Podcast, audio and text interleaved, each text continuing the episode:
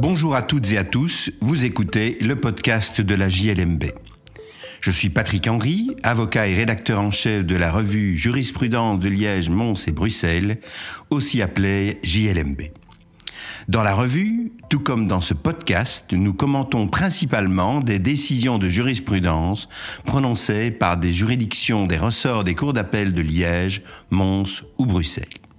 Cette semaine, je vais vous parler d'accroissement d'impôts en cas de déclaration tardive des revenus. Ce sujet est traité par Claude Parmentier, qui commente un arrêt de la Cour de cassation du 3 décembre 2021 dans le numéro 29 de notre année 2022.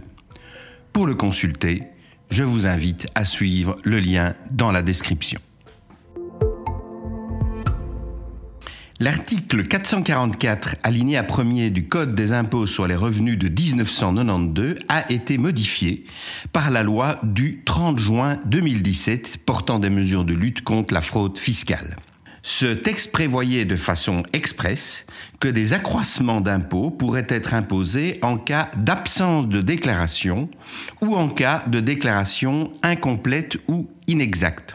La question qui était posée est celle de savoir si une déclaration tardive des revenus pouvait être assimilée à une absence de déclaration.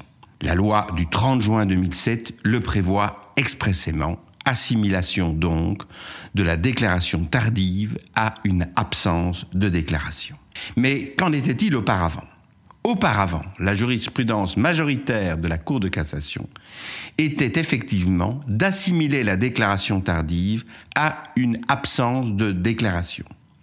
Mais la question avait été controversée, et notamment, nous avions eu une décision du tribunal de première instance de Bruxelles qui, s'appuyant sur une lecture littérale du texte légal ancien, avait considéré que l'accroissement ne pouvait être imposé en cas de déclaration seulement tardive.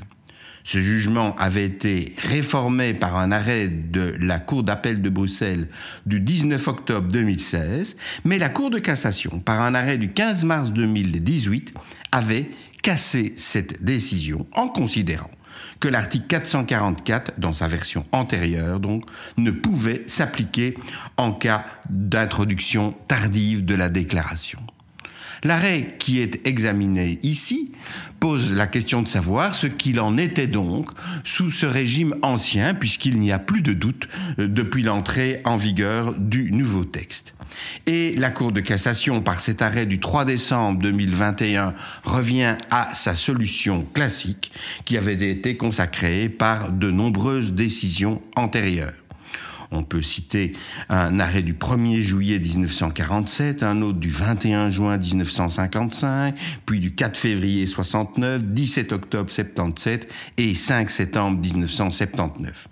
D'ailleurs, la Cour constitutionnelle a été invitée à se prononcer sur la question le 23 janvier 2019 et elle n'avait pas eu égard à l'arrêt isolé euh, du 15 mars 2018 pour trancher la question. Elle s'était directement référée à la jurisprudence majoritaire.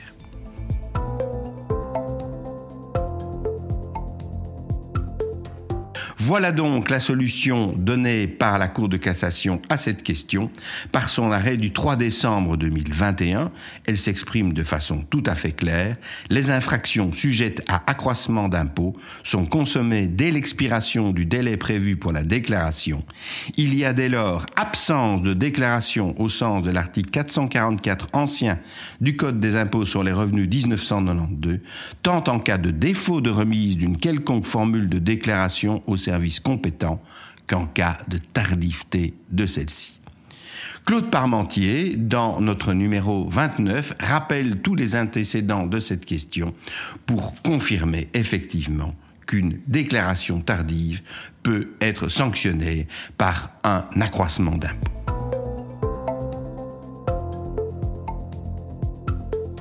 Voilà qui conclut cet épisode de la JLMB. Je remercie Claude Parmentier pour son article qui, je le rappelle, figure dans le numéro 29 de l'année 2022, entièrement consacré au droit fiscal. Je vous remercie pour votre écoute et vous invite à vous abonner au podcast sur la plateforme de votre choix afin de ne pas manquer nos prochains épisodes. À la semaine prochaine pour l'analyse d'une nouvelle décision de jurisprudence.